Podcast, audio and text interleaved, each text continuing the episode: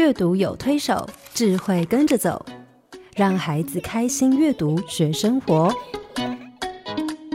欢迎收听《阅读推手》。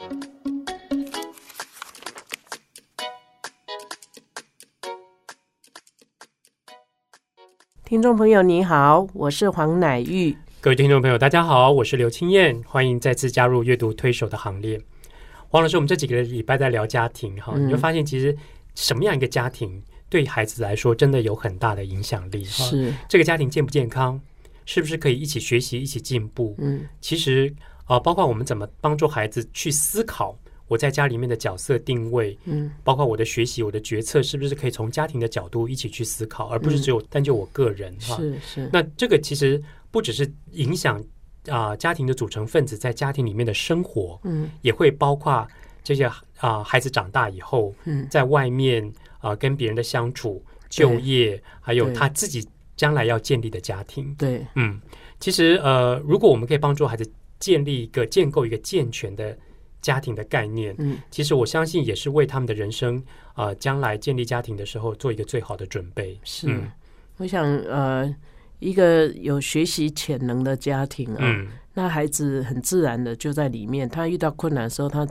他知道虽然我不会，可是我可以学。是，嗯我觉得有这种信念哦，你的孩子的人生路走起来就不一样，对也不会退缩，嗯，他也不用害怕。而且这样的家庭一定很健康，对，而且充满活力的。当你觉嗯得自己有进步的时候，虽然做的还不是很好，可是嗯你觉得有进步的时候，其实那也是一种很基础的自信。是哈，嗯我觉得那个，其实我们说在婚礼的时候，嗯呃，如果在教会里面，牧师也是会问啊，嗯。呃，你你愿意，嗯。你愿意吗？是。你愿意怎么样怎么样怎么样吗？嗯哎嗯那当然大家都说我愿意，可是我觉得那个我愿意后面其实应该加两个字，叫我愿意学习，因为我自己结对啊，结完婚以后回头看，哦天哪，我愿意供起来个干单，嗯。生活里面有这么多的那个呃挑战哦，是。对，其实不是你愿意就可以就可以走过哎，嗯。那愿意是一个呃承诺，可是嗯。你那个愿意是愿意什么呢？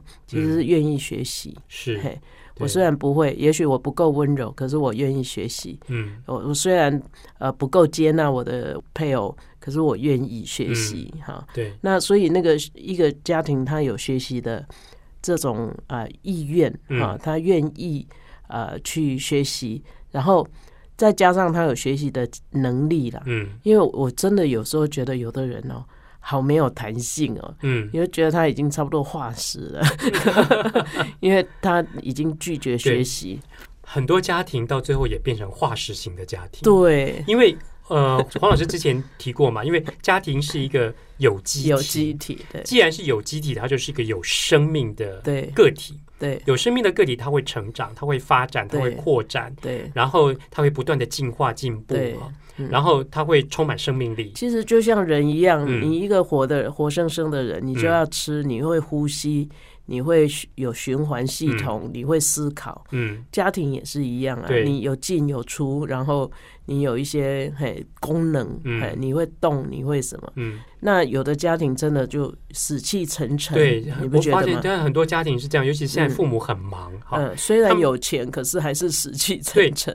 第一个嗯吃饭时间都不在一起，对，然后呢，每个人回到家就各自进房间，嗯，啊，上网的上网，很多父母要跟孩子联络，要透过什么？网络啊，脸书啊，要 line 他，拉他，对。现在用 email 已经没用了。对，要要用 Line 的方式 Line 他然后呢，变成是每个人各自在做自己的事情，连彼此之间互相谈话交通的时间很少。嗯，我我前一阵子看到一个新闻报道，其实非常忧心，你知道，啊，台湾的父母每天平均跟孩子说话的时间，黄老师要不要猜猜看？平均哎我我不敢想，我不敢想。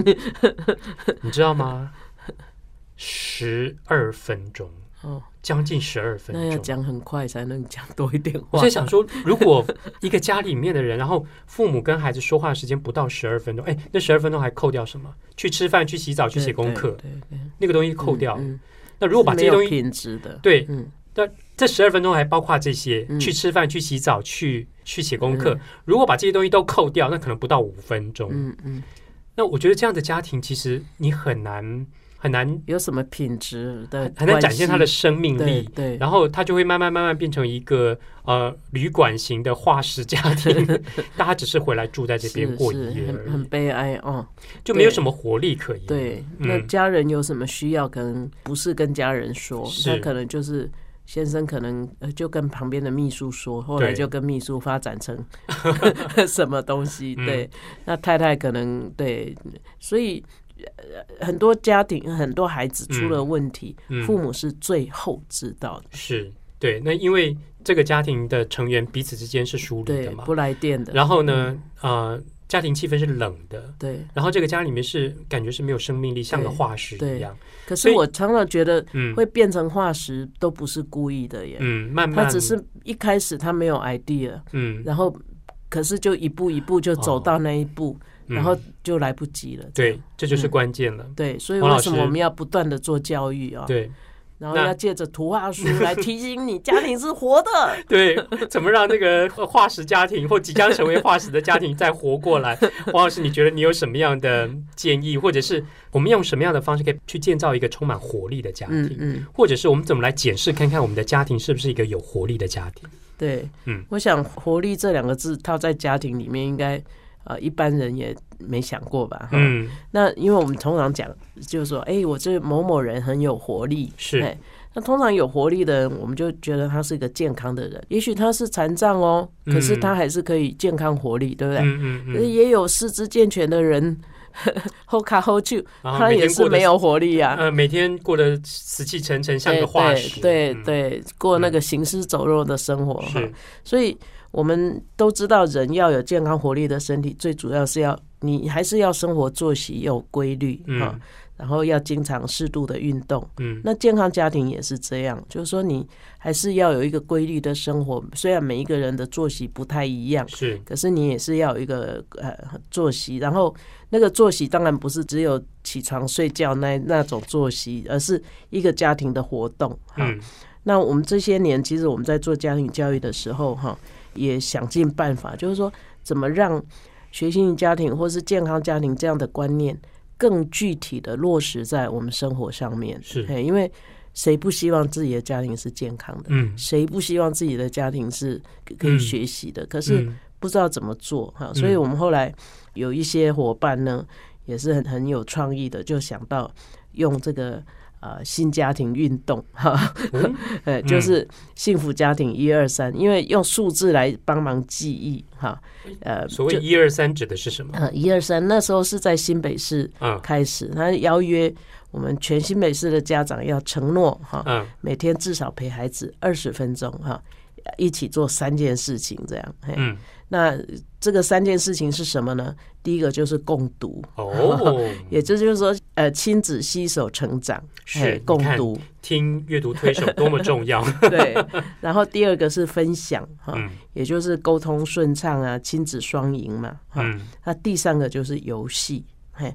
也就是让孩子在快乐中长大，你就是跟孩子玩嘛，嗯嗯，你不要想说，哎，这个玩有没有什么好处啊？嗯，嘿，那其实游戏本身是很有学问的呢。你就算在家里桌游，跟孩子下棋，跟孩子去打球，嗯，其实对孩子来讲，他都学到很多，培养出很多其他的呃呃各种能力哈。所以跟孩子一起游戏，这一二三了哈。嗯嗯，那二就是二十分钟嘛哈。是那。那个嗯，后来桃园的家庭教育中心，他们也提过健康家庭一六八，因为我们很喜欢一六八这个数字，一路发 对，好，那就是提到一六八这三个数字也有意义喽。对，就是活力家庭一路发哈，那健康家庭一六八就是指一个健康家庭哈，嗯，然后有六项增进夫妻关系及。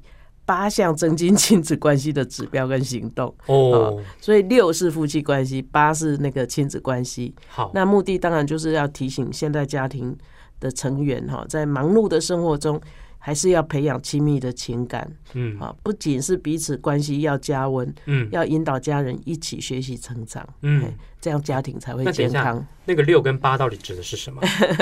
六六项增进夫妻情感的关系，大家顺便听听看，目前有没有做到？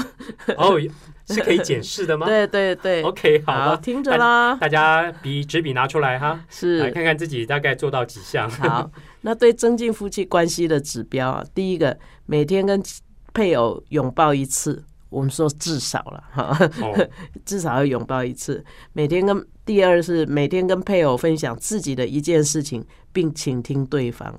你至少嗯嗯做一件哈。嗯那第三个就是每天为配偶做一件事，嘿，替他做一件事。嗯嗯也许你替他洗衣服，也许你替他呃捶捶背，或是嗯按摩一下。嘿，嗯那第四个是每周跟配偶一起做一件事，一个礼拜哦，啊，嗯做一件事，比如你们去看个电影，哎，或者是一起去呃河边散步，嗯啊。那第五个是尊重配偶有一小段独处时间的需要啊，不要一直缠他，呃，一一见面就跟他说水费还没缴，你你去弄了没有？哈嗯那第六个是愿意一起面对问题，就是嗯增进夫妻感情的六个指标哈。那八呢？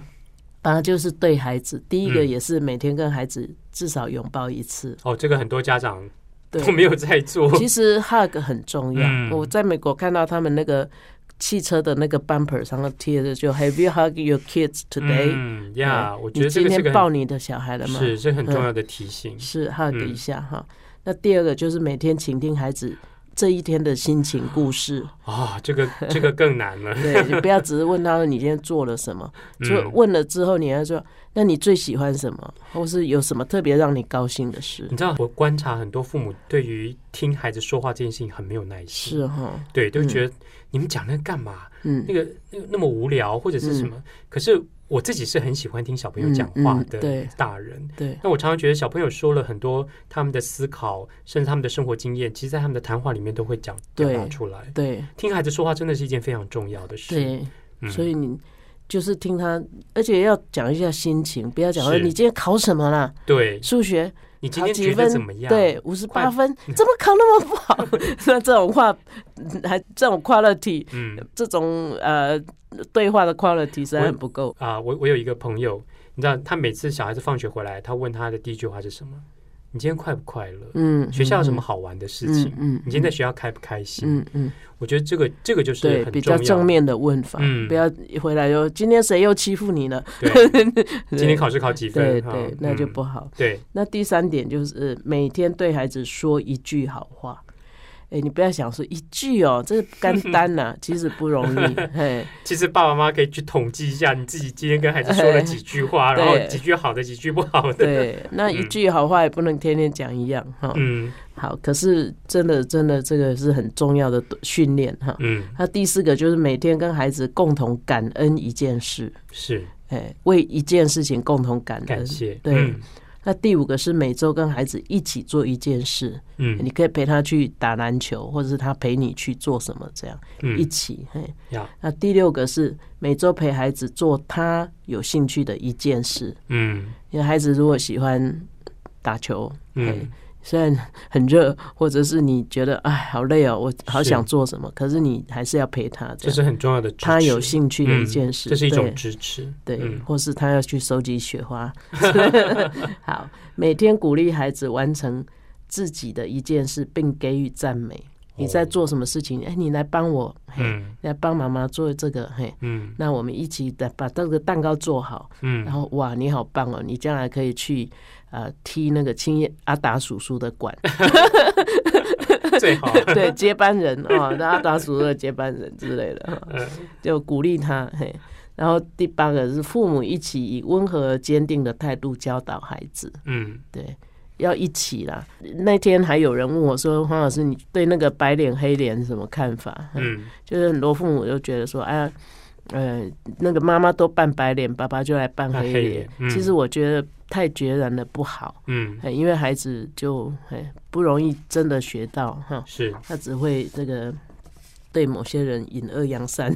嗯。所以我想，呃，其实这些就是说一六八嘛，嘿，嗯，你其实那时候有做成卡片，让你可以随身携带，每天问问自己有没有做到。对，对，嗯那其实不是说要来考你啊，嗯，可是真的，你如果每天都给自己一个 checklist，就是每天或是两三天看一下，嗯提醒自己，慢慢你就会发现你的家庭真的开始有活力。对，真的，嗯，真的，你一定要试。请大家相信黄老师。对，不是你就不知道是真的。好，我们先休息一会儿。为什么从来没有人来过大熊的家？那小老鼠为什么千方百计要闯进大熊家呢？完全对比的两个人又如何成为好妈己？让我们听听金钟奖主持人七燕老师怎么说。古典音乐台阅读宝盒独家订购专线：零四二二六零三九七七。黄老师，我刚刚听你念这个啊，一六八哈，尤其是八的这项量表，增进亲子关系的这些具体的一些方式，他写的每一条都很平常，我必须说都非常平常，我们都认为是理所当然的事是，可是要做到真的很不容易，不容易，真的很不容易。对。因为嗯，第一个爸妈忙，第二个我们太容易忽略、嗯轻忽，嗯因为它是理所当然。对，我们比如说哦，跟孩子说好话，嗯，哎呀，干嘛呢？对对，有时候嗯，责备的话说习惯了，你突然要蹦出一句好好话来，还真的蛮难的。尴尬。然后你要赞美他、支持他或肯定他，嗯或者是甚至拥抱这件事情。嗯，我在教会曾经发生过一件有趣的事情，嗯，我就带读书会嘛，然后呢，有些读书会小朋友长已经很大了，呃，到国中了，甚至高中了，嗯，已经都是一个青少很大个子很高了哈。那他们跟我的那个交情还是很好。有一次我大概离开教会出国两个礼拜回来，然后两个礼拜不在教会，啊，回来的时候碰到一个国二的男生，嗯你知道他个子已经快跟我一样高了哦、看到我很兴奋的跑来跟我说：“阿拉叔叔，你跑哪里去了？你怎么两个礼拜都没来？”然后说完就抱了我一下，就主动抱我一个个子跟我差不多高的青少年男生抱我。应该比你重就对，然后我也抱抱他，我就说：“哎呀，我就出国啊，怎么样啊？好抱一下。”那我们很习惯的动作。可是你知道，我跟他拥抱完了以后，我回头一看，他爸爸在我后面，嗯然后我就走去跟他爸打招呼啊，说：“哎，嗨，某某爸爸你好。”他爸居然皱着眉头看我，然后就跟我讲一句话说：“我儿子抱你。”我说：“怎样？”他常常抱我，我说：“我儿子抱你哎。”他讲了两他吃。醋了吗？我说：“是怎样？”他说：“我儿子在家里碰都不碰我一下。嗯，”嗯，他没有说故事给他听，对，我想这有很多原因在里面啦。但我相信那天我跟他儿子跑来抱我这件事情，给他爸爸很大的刺激。嗯，那我相信，如果他是打击，嗯打击，那我想，如果他爸爸在家里从小常常拥抱，嗯。嗯每天记得拥抱小孩。抱一，下，嗯，我相信这个对他们来说是非常自然不过的事。对。，嗯，嗯。那其实我们跟孩子的这些指标哈，包括呃听他说话啦，或者是呃说一句好话，或陪他一起做感恩等等，这些呃做一些有兴趣的事啊，一起做事等等哈，这些东西其实都是我们日常生活中都可以做到的事哈。嗯。那我在图画书里面其实也看到很多创作者透过他们的故事，在提醒孩子，也提醒家长这些事情的重要性。嗯嗯，那我今天带来的第一个故事是。哦，黄老师，你看这个书有没有充满嗯，活力的感觉？有有有，而且书名也充满活力，叫做《希望之树》。这本书叫做《希望之树》。那封面我们只看到了三种颜色，一个是书名的那种红色、橘红色，嗯希望之树》哈，充满热情的颜色。整个封面的底色是土黄黄芒，果的黄色嗯哈，然后还有三棵很绿的树，嗯这些都是非常有生命力的颜色哈。那这本书在讲什么呢？这本书发生在海地，嗯啊、故事背景在海地。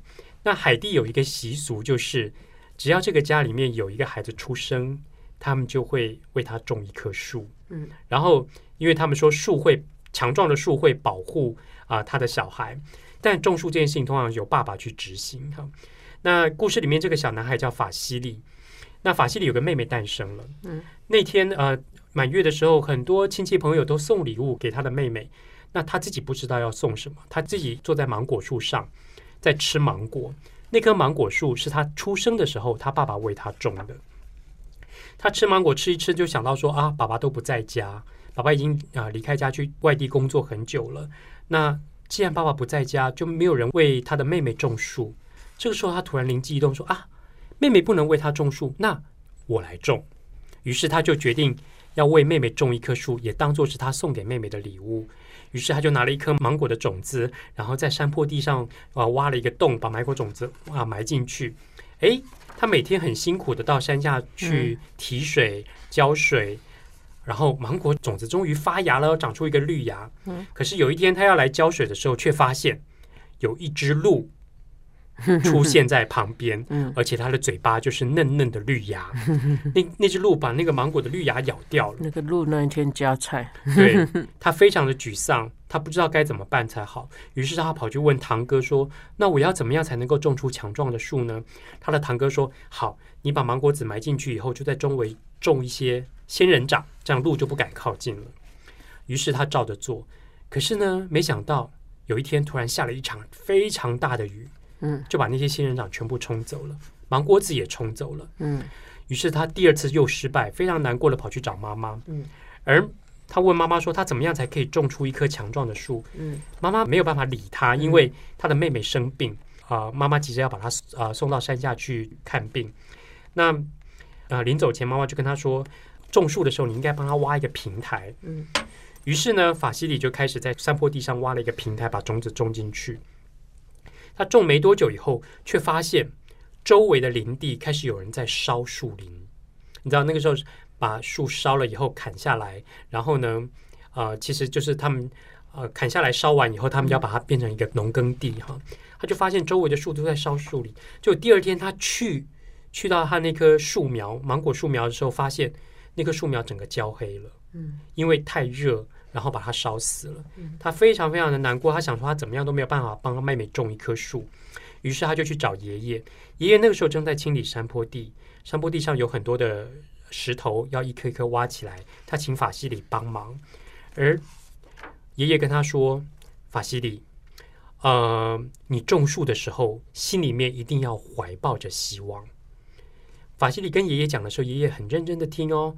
然后爷爷跟他说：“希望你种树的时候必须怀抱着希望。”法西里本来很沮丧，但是他在帮爷爷挖石头的过程里面发现，哎，石头可以拿来用。于是他有了一个想法，他就种下一颗芒果种子，然后在周围叠了很高的、很高的一圈树，把这个种子围起来，这样路没有办法进来了，这样大水也冲不掉了。嗯即便有人烧火，嗯那火也不会影响到它。嗯于是这棵芒果树就开始慢慢、慢慢、慢慢、慢慢长大了。嗯几个月以后，它长成了一棵小小的树。嗯而法西里非常的高兴，妹妹那天也终于回来了，她病好了，回来了，而爸爸也回来了。嗯后来这棵树长得越来越高，越来越大，越来越高，越来越大，而且树越来越健康，他的妹妹也越来越健康。他常常跟这个妹妹在树上一起玩耍，然后一起吃香甜的芒果。后来呢，他种树这件事情影响了周围的邻居，嗯。左邻右舍也都开始效法他，在种芒果树，对，种芒果树，而且在树的周围堆上一些石土、一些石头，然后他们家的周围就越来越多这种充满希望的树了。嗯，嗯，好棒啊！对，嗯。我觉得这本书里面其实呃，书里面的每个大人都非常认真的倾听法西里说话，嗯。倾听他的困境，而且跟他一起解决，是，帮助他去。啊、完成种树这件事情，陪伴他一起种树，尤其是后来爷爷陪伴他一起种树，然后他们其实，在他非常沮丧的时候，树一棵一棵死掉哈，一开始种的时候非常沮丧的时候，大家给他很多的肯定跟支持。嗯，那我觉得其实这就是一个活力家庭必备的。你看这个家庭遭遇到什么样的困境？嗯，爸爸不在家，是，去外地工作，嗯。家里面没有男主人，而那时候妹妹又生病，嗯医院住了好几个月。嗯。那变而是小男孩必须去面对嗯，这样的家庭处境的时好候，困苦哦，对，嗯。可是他没有丧失希望。是。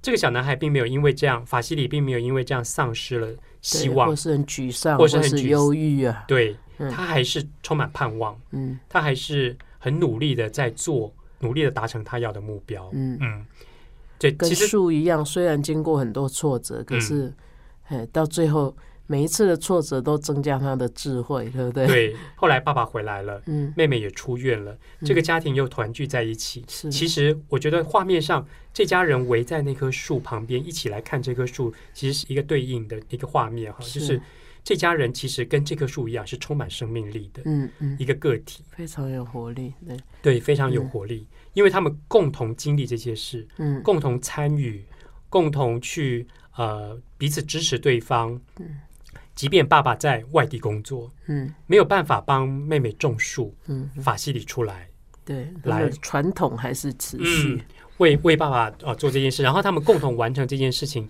延续家族的传统，嗯。让这个家里面其实就会一直充满能量，嗯。然后让这个家里面变得非常有活力，嗯。非常有生命力。对，嗯。好棒啊，一个充满希望的是。书，对，所以我，我觉得，呃，一个家庭是不是大家能够共同做一些事情，然后这个家里面有没有属于他的传统？哈，像，呃，我觉得他们种树这个传统其实非常的好，哎，嗯也就是说，树可以陪伴孩子一起长大，然后其实。两个生命个体同时成长的时候，嗯其实当这个树跟孩子之间不只是陪伴的关系，其实也有彼此鼓励打气的那种，嗯，对。那这也是成为这个家里面延续这个家庭很重要的一个传统、嗯一个传承。嗯嗯哇，海地哦，嗯，你看图画书也可以跨很多 很多州，不只是海地。是接下来我要谈的这本书呢，其实有更多文化的元素在里面。嗯，但是我觉得同样的一个概念，是也就是说。家里面是不是有一个传统传承的那个概念？其实我我觉得一个家里面有一个重要的传统，对这个家里来说是一个很重要的延续力量。是，呃，我们家也有我们家的传统，比如说过圣诞节的传统，或者是呃有一些家族纪念的礼拜嗯跟嗯仪式。嗯那个其实像每一年啊、呃我外公外婆的忌日的时候，我们全家族的人都会聚在一起，一起做一个礼拜。嗯这个传统就一直延续，而可以把全家族的人凝聚在一起。嗯那我觉得一个家庭跟家族有没有这样的传统，其实很重要嘛。嗯。那接下来我要介绍这本书，其实呃，就是这个作者他们家族里面非常重要的一个一个传承的东西跟嗯。传统。这本书叫做《传家宝贝》，哈，是被子的被，被子的棉被的被被，嗯，一个传家的一个被子，哈。嗯。那这本书的作者叫 Patricia Polacco。Polacco，我想我们很熟悉，因为我们在节目里面介绍过他很多本书，对，包括《平克与薛伊》，嗯包括《雷公高》哈，小朋友非常喜欢的《雷公高》那这是啊、a c o 写他拥有的一条棉被哈，传承棉被的故事。那这个故事要从他的外曾祖母说起。他的外曾祖母来自俄罗斯，从俄罗斯来的时候，那个时候生活非常贫困，所以当小孩啊衣服穿不下的时候啊，大家的衣服穿不下的时候，就会把它收集起来，把它做成什么？拼布被，嗯对，拼布被。所以呃，当他外曾祖母的衣服穿不下的时候，呃，他们就啊、就把它做成拼布被。那拼布被当然不只有他的衣服，还有叔叔的衣服、姑姑的衣服、阿姨的衣服等等嗯。于是全家族的女士一起来缝这条拼布被嗯。那这条拼布被后来成为呃他外曾祖母嗯、他们过安息日的桌巾，嗯然后郊游的垫子，然后他外曾祖母结婚时候的遮棚，真是用途很多哎，甚至呃小 baby 出生的时候可以成为他包裹他的被子哈。那当他的外婆出生以后，也是用这条被子包着。那外婆长大了以后呢，他结婚的时候的遮棚也是用这条被子。后来他妈妈出生了。这条被子呢，也成为他妈妈结婚的遮棚，然后呃宴会的桌巾等等，甚至后来在他外曾祖母过世的时候，啊、也覆盖在他身上。这条被子就这样一直传下来，然后每传到一个人手上，他就会跟他的子女说这条被子上面的故事。嗯这是谁的衣服啊？这是谁的衣服做的？这是谁的衣服做的？这个被子上有什么样的故事在里面？这条被子这样一直传下来，传到这个作者手上，成为他婚礼的遮棚，成为他小宝宝出生的时候的包裹巾，然后甚至成为他小孩过生日的时候的桌巾。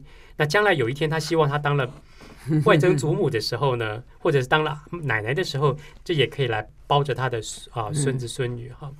那其实这条被子在他们家的意义就是传承传承，嗯而且被子上面有有不同的故事在。是是当被子传到一个人手上的时候，代表这个家族的故事传到他的手上，而，他又可以传给他的下一代。对，这样的不断的传承，这些故事不断的被叙述，嗯不断的被说啊、被听，不断的被传。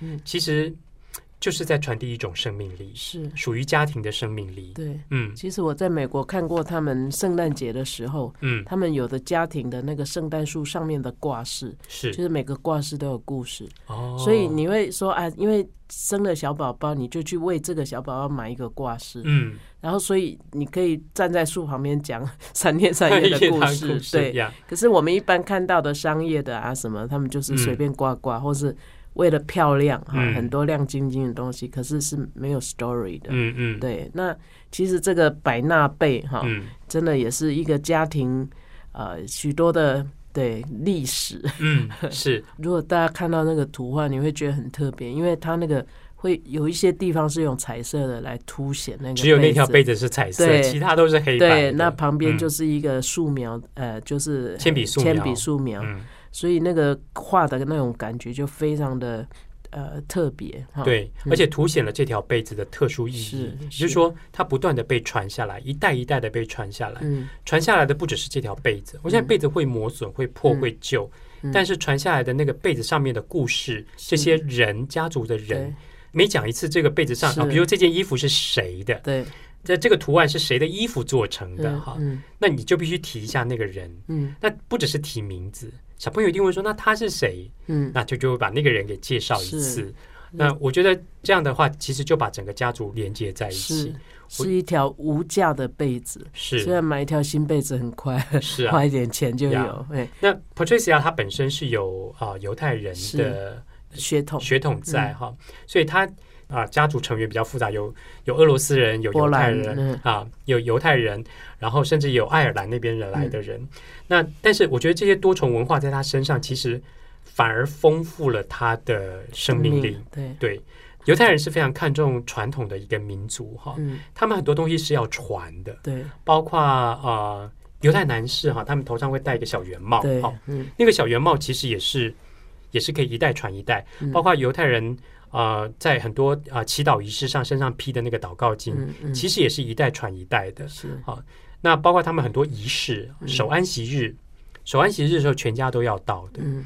像逾越节这些节日，全家人都要到，嗯。那全家族的人都要到。嗯。那因为这样，这些传统、这些仪式、这些传承下来的东西，其实无形间就变成凝聚这个家庭或家族很重要的一个力量。嗯嗯，对，我想犹太人他亡国那么久啊，嗯，到后来还可以再重新有一个以色列国。他们的家庭观念，那个家族很强烈的观念是维系了这个民族。是，经过那么多，还有大屠杀啊、嗯这些，他还能够是一个很强的小国家。对他们从家庭开始凝聚，家庭的凝聚力强的时候，家族的凝聚力强的时候，这个民族很容易就很快的，即便是被拆散了、被摧毁了，嗯，还是可以很快的重组起来。而且他们在各行各业都有非常惊人的表现。对影响全世界。是，所以呃，我觉得一个家庭，它是死气沉沉的家庭，还是一个活力的家庭？嗯呃，刚刚黄老师讲到说，嗯，家庭一二三，对不对？嗯，一啊六八，还有一二三123哈，前前面哦讲到一二三，就是是说每天至少跟小孩子做三件事情。嗯第一件事情讲的就是什么？共读共读。嗯，犹太人是非常会讲故事的民族，是他们的爷爷会跟小孩讲故事，爸爸也会跟小孩讲故事。嗯那他们常常透过故事来做共读，对，呃，用故事把文化传承下去。是嗯，这样的一起共读，或者是阅读，或者是分享故事的经验，其实就是不断的为这个家庭注入生命力、注入活力。是然后故事一代传一代，生命力就一代传一代。所以犹太人即便在亡国之后，他们还是可以展现很强的生命力跟活力。嗯，不但自己站起来，甚至家庭组织起来，嗯国家也可以很快的重建。嗯所以这样的一个家庭是不是有活力哦？是还是这个家庭是死气沉沉的家庭，是一个化石家庭，是一个有生命的家庭？嗯其实完全会带出不同的结果，对孩子有不同的影响。是嗯嗯，所以呃，我们华人其实也很看重家族的，嗯，只是这些年好像比较没有注意哈，对。所以家庭就一直垮下去。嗯所以我觉得像美国人的家庭，他们常常会有，比如说感恩节啊，嗯呃，或者是呃圣诞节是。这些节日，我们都可以利用。比如说我们自己也有呃中秋节啊，或者是端午节，我觉得这些包括过年，如果我们可以善用这些节日。去营造一些家庭共同的活动，对，或者是回忆、嗯，记忆，对，那传承下去其实就很有意义。是，我觉得我小时候很喜欢过端午节，嗯。因为会跟妈妈一起包粽子。嗯嗯，但是现在呢，呃，大家都忙，粽子都是用买的，对，那其实就少了什么，一起做，一起做。嗯。对，那当然现在如果有可能，时间允许，我还是会跟我母亲一起包粽子，嗯嗯。不多，嗯，就一点点。那其实就是贵在那个一起做事。嗯。那我必须说，我们家的粽子就到我这一代，哪天我不传，所有的人都别想吃了。那我觉得把这个属于啊你们家庭的东西保留下来，嗯嗯，其实是很重要的。那我想现在的每个父母其实也都可以从你们的家庭里面去找到属于你们自己可以共同嗯。一起做的事情，是，一起保留的东西，嗯。一起传、一起往下传的东西。对，就像这个传家宝贝，它被保留的不只是一条被子，嗯。被传的也不只是一条被子，还有后面很多很多的故事。是，嗯。嗯。那这个实际是为家庭注入活力一个嗯很重要的元素。嗯嗯。对，那现在家庭其实很忙碌了。你刚刚说那些做那些，因为华人的捷径主要是吃嘛，嗯，对，那我们可能要花一点创意，除了吃以外，还可以做一点什么？什么？啊对，譬如说玩呐、玩些什么？呃因为吃实在是是会很花时间的，是哈，对，我觉得我们不用想大的东西，是我们从日常生活中的一些小的东西，我们嗯就可以一起去营造，嗯去啊、呃为这个家庭注入活力，然后一起去建立共同的记忆，嗯然后甚至有一些啊、保留跟传承的东西哈。嗯我下面介绍这本书，其实就是一个很好的例子，嗯从生活中很小的事情去着眼、去着手，可是端看我们是不是能够从这样的角度去思考，包括父母，包括孩子也是哈。嗯那这本书其实可以给很多小孩很不错的呃灵感启发跟一些动力哈，嗯因为嗯、呃小朋友大部分都是生日的时候都在为自己着想，对不对？那他们很少会为说，哎呀，爸爸妈妈生日的时候他可以做点什么。嗯哈那这本书其实就是一个很好的例子哈。好，这本书呢，呃，叫做《妈妈，我要把世界送给你》，是嗯道生出版社出版的哈。嗯那这个家庭也是一个单亲家庭，嗯但是我们从封面就可以感受到这个家庭是充满活力的家庭。嗯，怎么说，黄老师？这个封面给你的啊、呃颜色的感觉跟希望之树像不像？是很温暖，对暖色系，非常嗯明显的暖色系，黄色跟红色。封面画的就是妈妈跟她的女儿手牵手，嗯手拉着手，妈妈弯着身子在看女儿，她身上穿着黄色的大衣，嗯那女儿身上穿着红色的衣服哈。嗯那他们是一个单亲家庭哈。嗯，一开始小女孩就说，她爸爸还过世的时候，妈妈很喜欢跳舞，可是她现在再也不跳舞了。嗯她妈妈每天啊、呃在一间美容院，那间美容院叫做华特先生的美容世界哈，在华特美容世界里面，在帮客人剪头发、洗发跟烫发。那小女孩每天放学以后嗯就啊、到这个美容院找她的妈妈，妈妈看到她永远说的第一句话是 “first thing first”。这句话的中文意思就是重要的事先做哈。嗯，对孩子来说，什么是重要的事？写功写功课。他妈妈就让他在旁边的矮桌上写功课。那他小女孩一边写功课的时候，就一边看妈妈在帮客人整理头发。那他那天写完数学作业，还写了一个故事。故事里面有一个小女孩，有一把神奇的梳子，可以把人们的烦恼通通梳掉。写完功课以后，他就开始做他自己最喜欢的事，就是他拿出色纸、剪刀、浆糊，然后呢开始剪剪贴贴，为那个妈妈的这些客人哈，理发院的这些妈妈的客人设计各种不同的发型哈。妈妈常说，世界上每一个人都是一朵花，聚在一起就是一束很漂亮的花。小女孩觉得她妈妈是全世界最漂亮的花，嗯只要妈妈常常笑。嗯可是爸爸过世以后，妈妈就不常笑了。嗯所以有时候妈妈工作很累，在休息的时候，她就会去帮妈妈梳头。嗯她希望她手中的梳子，就像那把她故事里面写的那把神奇的梳子，嗯可以把烦恼全部都梳掉。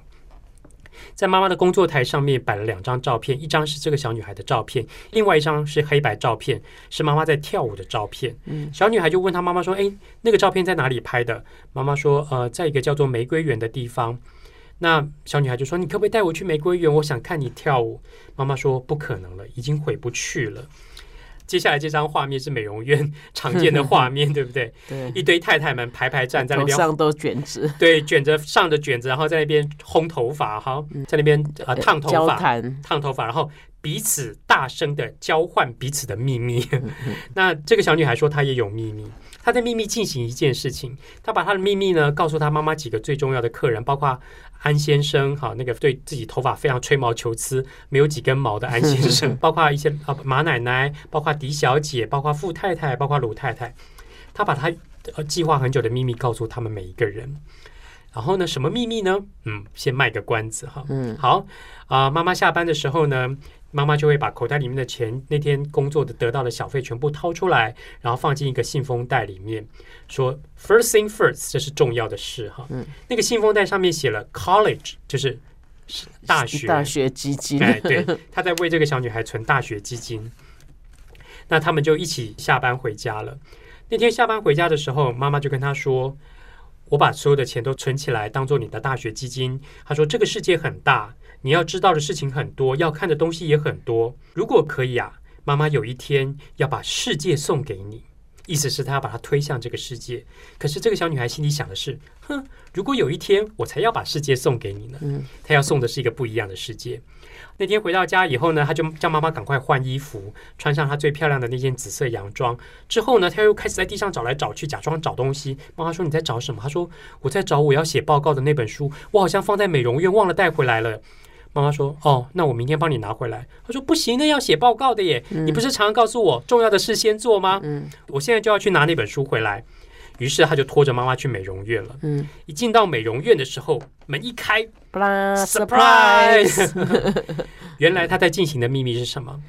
他请妈妈所有的客人嗯跟妈妈所有的同事一起在这个美容院里面要帮妈妈庆庆祝生，日。嗯嗯，好了，妈妈当然非常高兴看到她女儿，就说、嗯看到这个场面非常高兴，就先说了一句、“First thing first”，重要的事先做。什么重要的事呢？他谢谢他的女儿，嗯谢谢这个小女孩为他筹划了这个生日的派对。嗯然后呢，他就跟着这个小女孩一起跳舞啊、妈妈跟小女孩很高兴的跳舞，他们不停的跳啊跳，跳得非常的开心。接着有一个人来了，就是那个头发不太多的安先生，来向他们深深一鞠躬，露出光溜溜的头顶。不过他现在一点都不在意了。安先生问妈妈和路易莎是否愿意和他一起跳舞，他们答应了。安先生和妈妈微笑的看着对方，接下来会发生什么事啊？嗯。大家知道。那样的笑容让路易莎觉得世界上再也没有一个地方像他们的这个世界这么美丽，就是他们正在尽情跳舞的世界。嗯。我觉得一个家庭有没有活力哦，嗯，看家人之间会不会一起共同营造，对。会不会为这个家里面注入对，嗯。养分。嗯。如果大家一起会为这个家里面，像路易莎为妈妈着想，妈妈为路易莎着想，嗯而他们一起为这个家庭注入养分，为对方啊、呃打气、加油、打气。我相信这个家里面就会非常非常有活力。对，嗯，因为爱是一个最大的动力嘛。是那当他们呃知道彼此在对方的心中都是 first thing，呀，first thing first，是重要的是重要的人，嗯对，那都是优先次序上面哈、嗯。是最优先的，那他们就会呃有动力去做一些他们觉得应该做的事，嘿。是啊，因为像这种丧偶的家庭，也有可能，呃，那个妈妈就郁郁以终，嗯。因为她是个寡妇，然后嗯。她以前爱跳舞，现在没办了，然后什么哎啊，生活得这么辛苦啊嗯，做头发很辛苦。那这个女儿也可以很悲哀呀、人家有嗯。爸爸，我没爸爸，嗯，然后嘿，她也有很多很多的理由可以过得很不好。是，可是我觉得，因着这个孩子，因为他们有爱啊、嗯，那那个爱就让他们有动力要使对方高兴，是，然后那个那个整个的那种互动，就是形成家里的活力。对，对而，且就是因为这样，这个家里面有活力，嗯，那我想它是一个健康的家庭，是而且他们共同学习。是，那我相信这个家庭因为这样，他们就有不断的注入养分在里面对，而且不断的成长，不断的进化对，不断的在进步。而且我相信它影响了他那些同事跟那些顾客的家庭吧，因为他们嗯，也许他们的家庭不一定都这么有活力，可是当他们看到路易莎做这些事情以后，我相信也改变了他们的家庭。而且因为这样为这个家庭带来了新的可能性。哦，好开心哦！安先生 好兴奋，嗯，很兴奋，微笑的。我来给他做美，我来做美，我最爱做美，但目前还没成功啊，真沮丧。好了，你去帮他们做美吧。我们今天的节目就到这里告一个段落，接下来我们来听听看黄老师有什么小叮咛。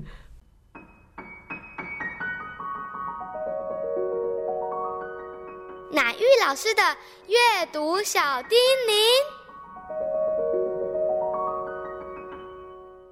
各位朋友啊，我记得呃有一个小朋友告诉我哈，他说教师节快到了，然后他想要送给老师一个亲手做的礼物，因为他觉得其他的小朋友都送那个买来的卡片啊什么，他觉得太没创意哈，所以他就。他妈妈有一些那个手工艺的书，他就拿出来，然后因为手工艺的书一定都有图片哈，那他就在那边一边看图说故事，然后哎翻到里面居然有一有一篇在教怎么做卡片，他就决定自己来做一张卡片，就妈妈也觉得很有趣啊，就帮着他哈，那他又剪又粘又贴又画哈，结果呢做了一张很热闹的。情话绵绵的卡片，上面有一些字是注音的啊，有一些是简单的国字，有一些是妈妈代笔啊。哇，这个一个呃创作呢，他当他送给老师，老师看到这张真情流露的卡片，非常的感动啊。那小朋友就说：“嗯，其实一点都不麻烦啊，我们是看着书做的。”哈，你有没有想过，小孩发现阅读真的可以帮助他？呃，发展他的 EQ 哎哈，发展建立他跟老师的良好关系哈。那古时候呢，手工艺的艺术成分很高哈。那作品除了供人欣赏以外，也有实用的价值啊。那很多嗯家庭的用品啊，像枕头套啊、披肩啊、小板凳，其实都是自己动手做。所以以前的什么家政课，或者是男生要上手工艺课，其实都是教我们做一些家庭可以用的小东西哈。当然，现代生活里面这些日用品都是工产量产，哈，那就也也比较省钱，也省时间，买来就可以用啊。所以现在人就越来越少去自己做一些家庭用品，哈。我们如果用休闲的角度来看它，也就是说，我们现在生活很忙，步调很紧张，我们需要休闲。休闲不一定是去卡拉 OK 啊，其实做做手工艺哈是非常休闲的。我们另外一位主持人刘千燕老师就很会做这些东西，他每次送我东西，我都要昏倒这样哈。所以呢，给你的小孩买几本手工艺的参考书哈，那你们可以就看看哈，让孩子知道说哦，原来这样捏捏啊，这个画画黏黏，原来就可以做出一样东西，而且是全世界唯一一样的哈。那你可以念哈，你可以 read aloud。然后你念他做，或是一起念一起做，这件成品就跟你一样哈，是杰作哈。那亲手做的东西哈，实在是非常适合当传家宝哈。你不做只是借口啦，只要能够阅读的人呢，就可以看着书开始做，试试看吧。本节目由 FM 九七点七台中古典音乐台制作播出。邀您一同享受阅读，丰富孩子的生命。如果你对这个节目有任何想法、建议，我们都很欢迎你在 Apple Podcast 留言打分评星，也邀请你订阅这个节目，并分享给身边的朋友。感谢您的收听，我们下集再见，拜拜。